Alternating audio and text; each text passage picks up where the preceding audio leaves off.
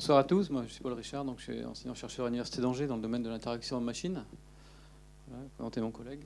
Donc, euh, moi c'est Nicolas Delanoux, euh, je suis enseignant-chercheur en robotique aussi au LARIS. Alors je ne sais pas s'il y a tout de suite des questions dans la salle. C'est sûr qu'après ce film, il y a au moins trois thèmes, je dirais. Un premier thème, c'est un film de science-fiction, donc euh, l'univers qui nous est présenté là est intéressant, on peut en parler un petit peu et le caractériser. Un deuxième thème, c'est bien sûr l'intelligence artificielle. Et puis un troisième thème, je dirais un peu philosophique, qui me paraît important, c'est euh, cette limite entre l'humain et le non-humain, entre l'humain et ce qui n'est pas humain, quoi. Euh, et qui est retravaillé bien sûr par euh, le film avec ce système d'exploitation. Alors je ne sais pas, hein, c'est libre à vous de poser des questions. Et puis, si vous voulez intervenir.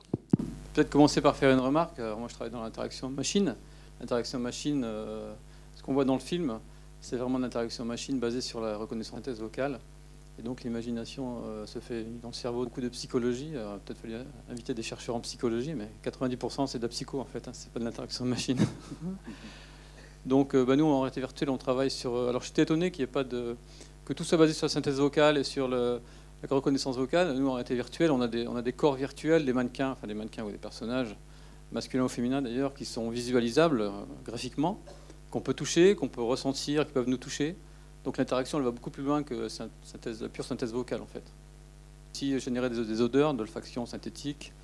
Euh, le frein qu'il y a actuellement, c'est euh, les émotions, parce que bon, on a vu qu'il y a beaucoup d'émotions dans la voix. Actuellement, on peut faire de la synthèse vocale avec des intonations, mais on peut pas aller beaucoup plus loin que ça finalement aussi bien dans la reconnaissance que, que dans la synthèse vocale. Alors ce que je voudrais dire aussi, c'est que nous, quand on travaille sur interaction machine dans lequel il y a des émotions, on est truffé de capteurs. On n'a pas qu'un petit micro ou un petit, caméra qui nous enregistre. On a des capteurs physiologiques, comme par exemple l'activité électrodermale, la transpiration, le rythme cardiaque, par exemple, euh, des choses comme ça, la température. Donc différents capteurs, on est connecté à la machine avec, pas seulement avec un micro et une caméra. Enfin, rajouter, c'est vrai que le film est très psychologique. C'était la, la deuxième ou troisième les ordinateurs. C'est vrai qu'au jour d'aujourd'hui, on n'en est pas là. D'accord? Donc ça reste de la science-fiction. Euh, je ne sais pas si un jour on arrivera à cette, euh, qualité d'interface, ni même cette intelligence artificielle. En tout cas, pas de mon vivant, probablement.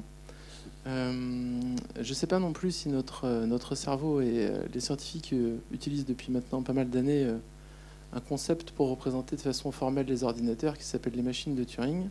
Je ne sais pas toujours aujourd'hui, là, en 2019, si notre cerveau peut être euh, modélisé par... Ni même la quantité de mémoire qu'il faudrait pour euh, arriver à stocker tout, tout, tout, ce qui... Tout ce que... Comment elle s'appelle Samantha apprend. En tout cas, enfin, bref, euh, elle s'en sort très bien. On aurait un ordre d'idée quand même Je ne vais pas raconter de bêtises, je préfère rien dire. et peut-être il y a des questions. Oui. Oui. Alors, je vous apporte un micro.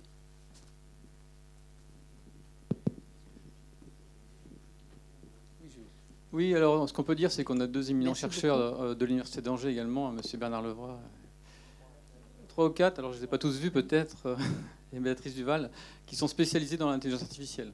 Donc, euh, oui. A des questions sur l'IA, peut-être plus précisément. On parle d'interaction homme-machine, alors là je vais biaiser. Est-ce qu'on parle d'interaction animal-machine? En ce qui concerne la virtuelle, oui, c'est possible. On a, mis, on a déjà harnaché un, chimpanzé avec un casque et des gants. Et le chimpanzé, on a observé qu'il se comportait comme un humain en fait, dans le monde virtuel. Donc ça existe. Mais est-ce qu'on peut vous demander euh, quelle est la perspective de, cette interaction euh, homme-machine sur laquelle vous travaillez? Quel est le, sens? Donc c'est simple, la réalité virtuelle, le but c'est d'abord immerger un humain, un ou plusieurs humains dans un monde synthétique, créé par ordinateur, modélisé par, euh, par notre humain ou de manière artificielle quelquefois. Et le but, c'est d'aller jusqu'à cette immersion multisensorielle, c'est-à-dire que l'humain qui est dans l'environnement virtuel, il va ressentir des odeurs, il va pouvoir toucher des, choses, des objets quelconques, va pouvoir les sélectionner, les manipuler, les lancer, enfin, pouvoir faire un peu ce qu'on veut, un peu proche du jeu vidéo en fait. Euh, de manière multisensorielle, ça veut dire qu'on a, on a, on a du son, le son très important, donc le toucher, le retour tactile. On va pouvoir ressentir des impacts de balles, de flèches, des explosions, ressentir des choses de manière euh, après, l'intelligence artificielle, ça vient se greffer par-dessus tout ça, de manière à ce que les avatars avec qui on va dialoguer euh, aient l'air intelligents, ou, du moins réactifs. Et donc c'est de l'ordre de la simulation en fait. Voilà, exactement, de la simulation. Alors les applications ne sont pas seulement ludiques, hein. il peut y avoir des applications dans lesquelles on va se former à, euh, je sais pas moi, éteindre un feu, par exemple, à choisir le bon extincteur. Donc la formation, c'est un domaine euh, très, très important pour la réalité virtuelle. Oui.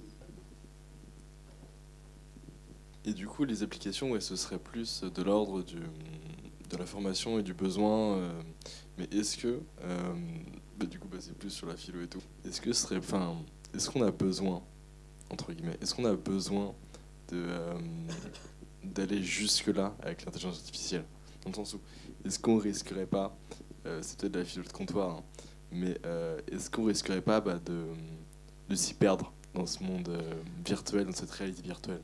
On n'a pas besoin, on n'a pas besoin du tout. Et il y a un point qui, me semble important, c'est, on a vu quelques exemples dans le film, le moment où l'IA va prendre une décision sans que l'humain valide la décision. Et ça, ça peut être très dangereux. Par exemple, si une, IA va décider d'envoyer un missile parce qu'il a juste que c'est opportun, là, euh, on va à la catastrophe. Donc, il faut bien... Pourtant, c'est ce qui se passe par exemple dans les, qui peut se passer, tout à fait. dans les opérations boursières. Oui, où euh, quelqu'un, euh, bon, un spécialiste de la question, nous disait mais ça fait euh, plusieurs années qu'on n'en est plus à la nanoseconde. On est même dans une réaction en dessous de la nanoseconde, hein, de vendre ou d'acheter des actions, des, des matières premières, etc. Et c'est les ordinateurs qui travaillent tout seuls. Quoi. Exactement, les ordinateurs vont décider à votre place. Quand c'est boursier, c'est pas, ça peut provoquer un crack, donc c'est pas, pas catastrophique, c'est sûr. Mais quand c'est du nucléaire, des choses comme ça, quand c'est du nucléaire, des ogives nucléaires, ça peut être encore plus grave. Donc, euh, exactement. Oui, c'est Ouais, l'humain oui, qui est qui a décidé de laisser les machines euh, réfléchir et puis euh, prendre des décisions, c'est sûr. Mais on peut, Mm. il faudrait éviter de, que les machines prennent des décisions à, à la place de l'humain. c'est l'humain qui programme. hein. Oui, mais ça va beaucoup plus loin parce que euh, ces entités vont apprendre par elles-mêmes et elles vont, elles vont, elles vont, Ah oui, elles vont diverger vers on ne sait pas en fait. C'est le problème de l'intelligence artificielle. Exactement. Et euh, alors, si on, parle du, si on part du prérequis que c'est possible, pour moi, ce qui est rassurant, c'est que finalement, c'est l'OS qui est plus sage que l'homme, puisque c'est lui qui arrête l'évolution vers la folie. Oui, non, mais ce qui n'est pas très clair dans le film non plus, c'est quel est le modèle économique de- des gens qui vendent l'OS. Donc euh, derrière, euh, enfin tout à l'heure on disait qu'un crack boursier c'était pas grave, je pense que c'est très grave. Et, euh, et donc du coup, enfin là, je pense que le, film est aussi euh, poétique. Ça tourne beaucoup autour de l'amour. euh, ça soulève évidemment plein de questions. Mais euh, oui, peut-être une question là-bas? Oui, euh, alors je sais plus quelle est la question. Oui, c'est euh, faire confiance aux machines. euh, bah, peut-être pas pour tout. Mais c'est peut-être ça que le film dénonce au final. C'est peut-être pour ça qu'il y a plus de poésie. Et, euh, Là, ça, me- là, ça, ça me dépasse. Moi, ce que j'aime bien, c'est les machines de Turing. oui, dis-nous. Euh. Est-ce qu'on a moyen, euh, avec le code, Oui. est-ce qu'on a moyen euh, de contrôler les machines? Parce que euh, on Oui. en parlait avec des amis il y a quelques années, et, euh, enfin des gens plus âgés euh, de votre âge, je suppose. Euh, et en gros, ils nous disaient que euh, il y avait un moment où ils avaient mis plusieurs intelligences artificielles euh, à parler entre elles. Les scientifiques ne savaient pas ce qu'elles disaient, ce qu'elles communiquaient. Euh, je ne sais pas si c'est vrai ou si c'est juste un mythe. Euh, mais du coup, ils, avaient- ils auraient arrêté l'expérience, etc. Est-ce que c'est vrai et, du coup, quels sont les moyens de contrôler l'intelligence artificielle. C'est un mythe. Enfin, je ne sais pas à quoi vous faites allusion, mais il n'y a pas de, j'ai pas d'exemple en tête de- d'expérience qui aurait pu fonctionner. Comprendre là, c'est que euh, euh, des gens ont dit une IA. Euh, moi, j'ai jamais eu l'habitude de dire ça. Je dis ça à mes étudiants aussi, et une intention à, ces systèmes, des systèmes qui ont des capacités euh, qu'on qualifie d'intelligence. Ensuite, pour ce qui est de la communication avec des comment dire des beaucoup de statistiques derrière tout ça qui vont mais ça va pas plus loin. Donc euh, imaginez des IA qui se parleraient entre elles. Ben voilà elles peuvent s'échanger des bah voilà des, synthèses. Il n'y a pas de représentation interne et il n'y a pas d'in- d'intention non plus. Enfin il n'y a pas de compréhension du, texte quoi. Donc je citais le jour l'exemple du, du programme au Japon d'un d'un système qu'une chercheuse japonaise a fait qui est capable de passer les examens d'entrée dans les universités mais qui ne comprend absolument rien à ce que. Voilà, donc on est. Mais maintenant, c'est vrai que dans, la communauté, il y a des gens qui, effectivement, de prendre ses propres, d'avoir ses propres intentions et de. Mais on, est loin de, ce stade de besoin de calcul et de machines pour, pour faire des choses assez simples. Parce que ça me fait penser à la distinction qu'établit Descartes hein, entre l'homme et les animaux-machines. Et il dit que ce qui distingue profondément, euh, il y a une coupure radicale là, c'est que euh, bon, ben, les animaux-machines n'ont pas la parole en tant qu'expression d'une pensée consciente, alors que c'est ce qui caractérise les humains. Et que cela, cette distinction-là, il n'y a pas a pas de continuité entre les deux. Hein, c'est, vraiment une rupture. Euh, bon, euh, voilà. Et c'est vrai que ce qui est un petit peu fascinant, c'est quand la machine a l'apparence de la pensée. Mais on sait bien que derrière cela, euh, c'est pas une vraie pensée, comme vous le dites. Euh, Bon, c'est un ensemble de données euh, compilées euh, avec effectivement les outils de la statistique. Et c'est des lignes de commande. Et c'est quelque chose qui relève, je dirais, de, de l'analytique alors qu'on n'est pas dans la synthèse. Quoi. C'est, c'est ça à quoi on n'accède pas pour le moment. Alors que dans le film, c'est ça qui est intéressant, c'est d'imaginer effectivement là un OS, enfin bon, alors vous n'aimez pas trop ça, un système d'exploitation, euh, qui euh, arrive à avoir conscience de ce qu'elle est, hein, puisque c'est ça à un moment. Ou faire croire qu'elle a conscience de ce qu'elle est. Voilà.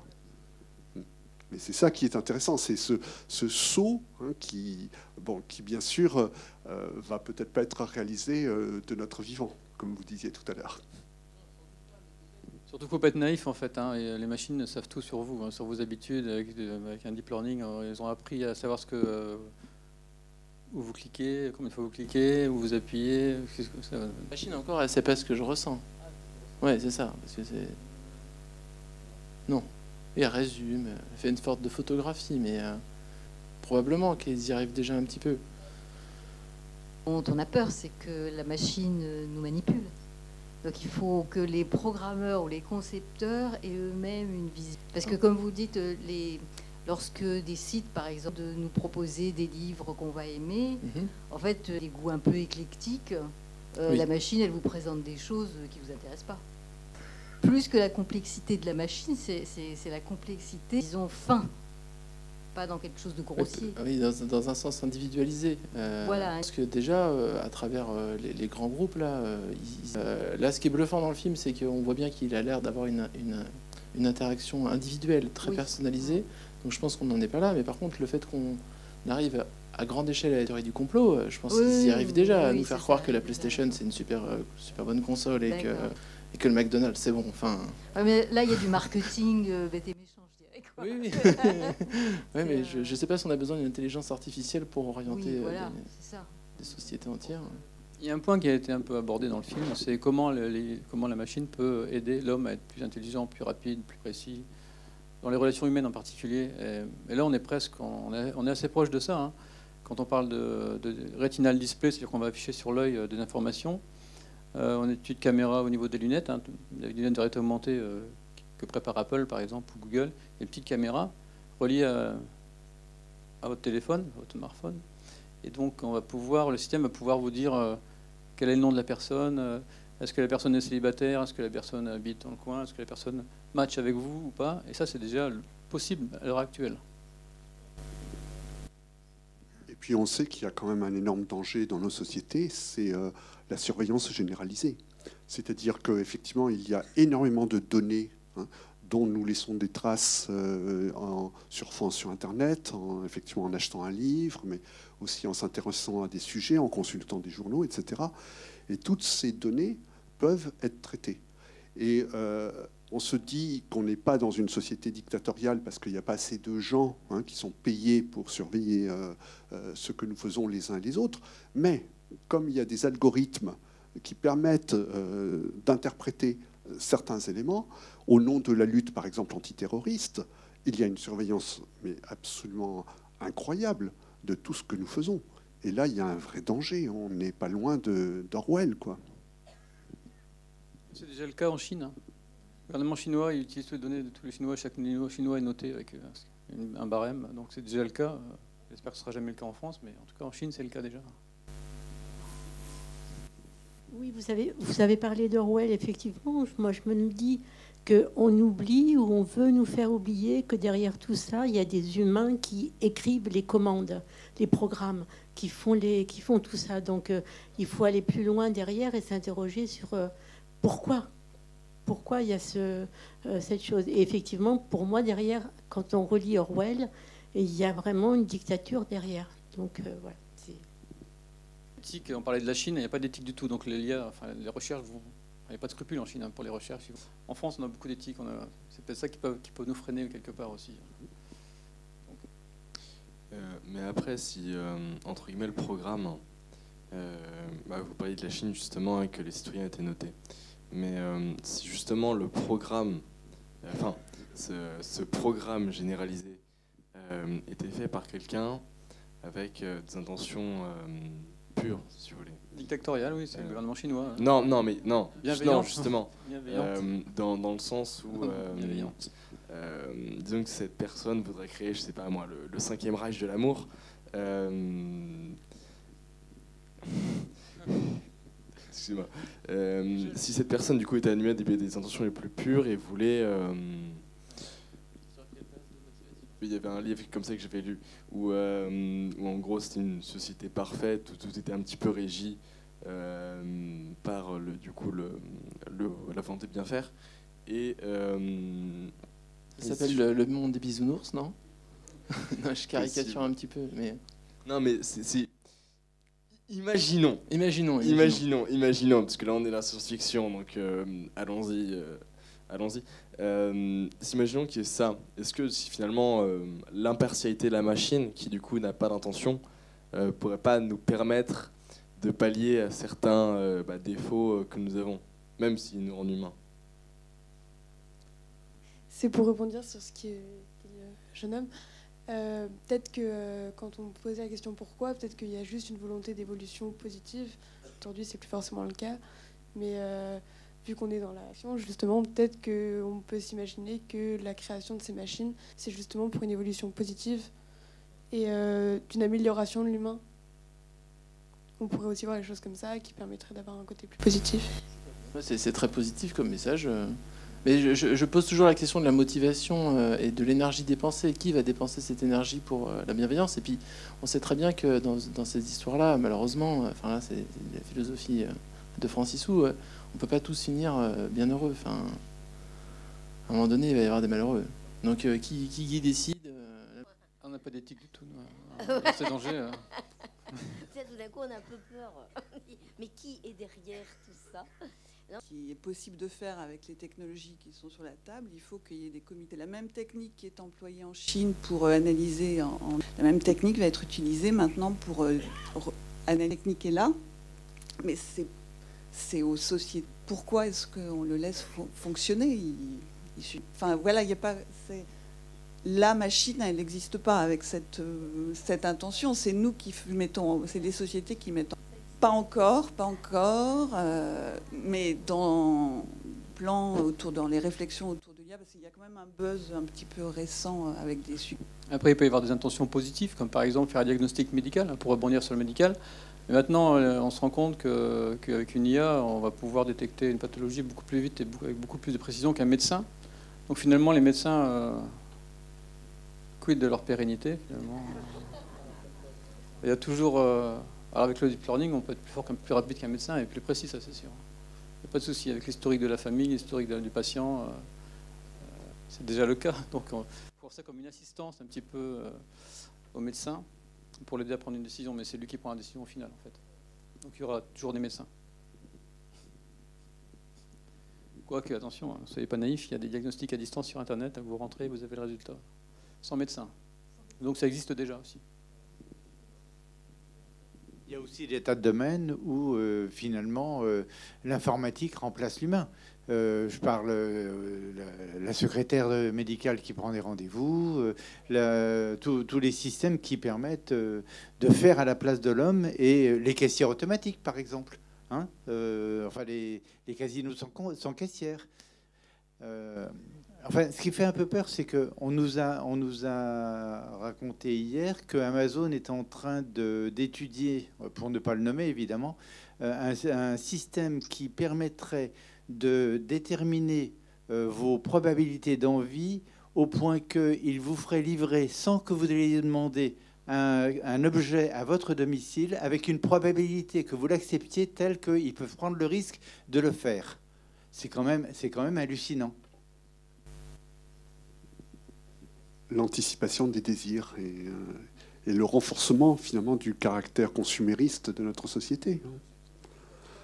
Et qui n'est pas sans lien avec aussi, je trouve, cette vision du futur qu'on a dans ce film, mais dans plein d'autres qui nous montrent euh, aussi les villes du futur, une solitude essentielle et existentielle. hein. C'est-à-dire que voilà, on ne sait plus comment vivre avec l'autre euh, parce que on est toujours dans euh, la recherche effectivement de la consommation ou de la séduction. Pour rebondir sur ce que vous dites, je pense que c'est hum, entre guillemets déjà le cas. Enfin, ça fait un peu noir comme vision du monde, mais euh, c'est peut-être un petit peu déjà le cas. euh, dans le sens où on a par exemple le phénomène. euh, bon, je vais, je vais caricaturer, mais on a déjà un petit peu ce, phénomène avec euh, notamment bah, les geeks. Bon, j'en suis un peu, bon. Bref, non, mais si vous voulez, tous ces. hum, toute cette. entre guillemets. Alors, euh, partie de la société, enfin, avec des très gros guillemets, très très gros. Mais tous ces euh, gens qui se sentent pas acceptés par la société, ça fait, ouais, c'est très noir, mais bref. Mais, euh, et qui, du coup, avec, bah, je pense, bah, du coup, les geeks, les jeux vidéo ou. Les réseaux sociaux. les réseaux sociaux, les, montrer sa vie tout le temps, les livres aussi, enfin, se réfugier dans, dans la lecture, même si je pense que c'est moins le cas aujourd'hui.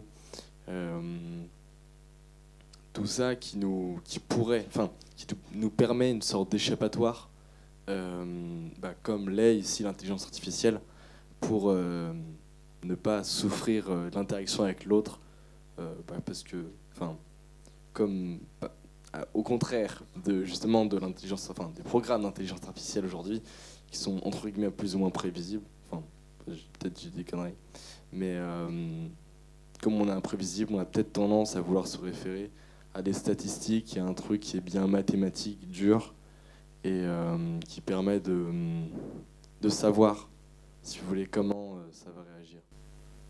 Euh, Je pense au livre de Lipovetsky qui s'appelle L'ère du vide, pour parler de notre époque quand même, hein, qui parle de l'individualisme contemporain et qui assimile notre société à un archipel. C'est-à-dire que nous vivons euh, nos solitudes et nous sommes séparés les uns des autres par euh, carrément des bras de mer, hein, du vide. Et ça, bien sûr, c'est un ensemble de phénomènes euh, très large hein, qui va de la de l'affaiblissement des espérances collectives au changement dans le domaine du travail, puisque aussi dans le domaine du travail, bon, il y a de plus en plus euh, de travail individuel entre l'ubérisation, le télétravail, enfin des formes de travail comme cela, qui ne permettent plus de, de vivre collectivement. quoi. Intelligence artificielle, et une fois, disons, validée, serait de l'ordre de l'intelligence augmentée. Vous parlez d'adaptation de, de IA à chaque individu? Non, pas obligatoirement. Est-ce qu'on peut distinguer ce qui vient d'une pensée humaine et ce qui vient d'une machine quoi? Moi, je trouve que c'est une question intéressante. Oui, ou venu, venant de la machine, mais validée par l'humain. Oui, c'est un peu le test de Turing, savoir si c'est une machine qui vous parle ou si c'est un humain, c'est ça?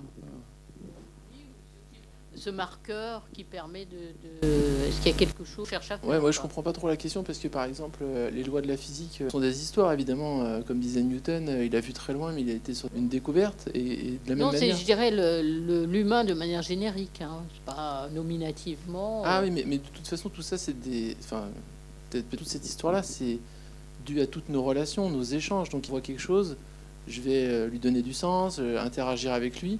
Et donc, finalement, ce que je vais produire, est-ce que c'est la machine qui l'a produit ou moi qui l'a produit à Motion Oui, mais mais En fait, je comprends. oui, mais je pense qu'on peut penser à la voiture autonome Ah. et se posera la question de qui est responsable. C'est le conducteur qui n'aura pas repris la main sur le véhicule. Parce qu'il y a des vraies questions euh, derrière ça. à- et c'est enfin, c'est des questions qui sont Aller prendre en charge tous les accidents euh, générés par ces véhicules autonomes. Donc, du que- camion qui avait un empattement trop large, donc euh, et des erreurs euh, flagrantes. Mais bon, je pense quand même qu'on est face à un gros défi. Il y a quand même euh, 3000 morts de- sur les routes en France. qu'il y aura, il y aura une confiance dans ces systèmes et que sinon on risque dans une phase un peu de, de décroissance et de, de crise de confiance. Moi, ça me fait penser à ce qui s'est passé au 8e siècle avant Jésus-Christ, à l'époque où Homère écrivait, et où, euh, voilà, euh, il y avait encore une représentation archaïque de l'individu, où euh, c'était des parties du corps qui agissaient. hein. Le ventre, voilà, qui faisait que l'individu voulait trouver à manger. bon, sa colère, qui voulait que son ennemi soit tué, enfin des choses comme ça. Et puis petit à petit, l'idée que en fait, euh, il y avait une volonté consciente. Et c'est cette volonté consciente qui caractérise euh, l'humain, quoi. Cette volonté centrale, centralisée, hein, qui euh, fait que en fait, l'humain devient responsable. Et c'est à ce moment-là que les tribunaux, d'ailleurs, sont apparus dans l'histoire de l'humanité, parce que effectivement, bah, on pouvait faire comparaître quelqu'un et le rendre responsable de ce qu'il avait fait auparavant. Alors que si on en reste à une vision atomisée euh, et purement matérielle effectivement du corps, bah, cette responsabilité, n'existe plus. Et là, avec les machines, on retrouve finalement ce problème-là. C'est quand même intéressant, je trouve. Maintenant aussi, euh, ce que je trouve, c'est que quand on a parlé de cette frontière entre l'humain et l'inhumain, on s'aperçoit qu'il y a quand même pas mal de situations où c'est pas si simple. Euh, Quand vous voyez par exemple Chaplin dans les temps modernes qui est sur une machine et qui devient machine lui-même. Et il y a un risque là, hein. c'est quand même quelque chose qui... Et euh, je pense à un cinéaste là qui est venu Angers euh, récemment et qui nous disait mais que voilà ce qui lui, se- à son avis, se jouait en ce moment dans, par exemple, euh, bon, euh, ce qui s'est passé encore aujourd'hui, hein, les comportements des forces de police, euh, bon, qui, qui lancent euh, des, vous savez, des, balles euh, euh, de défense et puis euh, des gaz lacrymogènes de façon quelquefois un petit peu démesurée, que c'est un affrontement homme-machine d'une certaine façon. C'est un État qui devient machine. Dès qu'il y a une forme de mouvement, il faut le contrer. Et c'est ça, effectivement, qui peut rendre aussi euh, plus, comment dire, nous rendre plus inquiets sur l'utilisation de l'intelligence artificielle euh, pour euh, circonscrire les mouvements qui peuvent se manifester dans la population. Et on sait encore moins ce que c'est que l'intelligence artificielle. Et que le problème a été résolu par une intelligence artificielle, c'est un argument d'autorité. C'est-à-dire, ça permet de dire, finalement, cette décision, elle est intelligente. Et comme c'est une qualité d'être intelligent, eh on l'accepte parce qu'on n'a pas de preuves pour montrer que a pas, finalement, ça ne permet pas d'obéir à certains critères qui sont eh, peut-être auxquels on ne peut pas s'opposer qui sont peut-être contre la société, contre l'individu, etc. Je voudrais dire qu'à l'heure actuelle, par exemple, les renseignements généraux, enfin, je ne me rappelle plus quel est le nom, utilisent des programmes dans lesquels on fiche S un certain nombre d'individus. Mais si on regardait, je suis certain que ces programmes sont des programmes d'intelligence artificielle. Voyez? Et je pense que le côté autorité du mot intelligence, c'est ce qui permet de faire passer des, choses. Dans les années 70, où l'intelligence artificielle, elle ne commençait pas, elle a commencé en 58 ou 60, enfin, je ne me rappelle plus avec McCarthy, euh, on se posait un certain nombre de questions sur ce que la machine saura faire, ne saura pas faire. Et puis, dans les années 70, on a fait des systèmes qu'on appelait des systèmes experts, qui remplaçaient les experts. Et il y en a un des premiers qui était Mycine, dans les années 74, qui guérissait des maladies de, cœur et qui obtenait des résultats supérieurs à ceux des experts. Mais on n'avait pas confiance, donc on a fait des programmes explicatifs.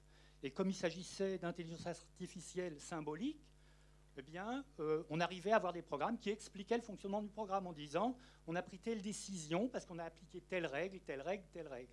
Maintenant, vous avez des modèles qui sont des modèles quantitatifs, c'est-à-dire c'est des boîtes noires. Vous faites de l'apprentissage et vous sortez une décision. Et pour garantir cette décision, actuellement, on n'a qu'un moyen, c'est de dire c'est un système d'intelligence artificielle qui vous a donné la solution. Dans la plupart des systèmes base de réseau de neurones, on sait pas, on on sait pas ce qui se passe en fait. On n'arrive pas à savoir les décisions qui ont été prises en fait. On n'arrive pas à prouver quoi que ce soit. C'est quand même étrange, c'est vrai.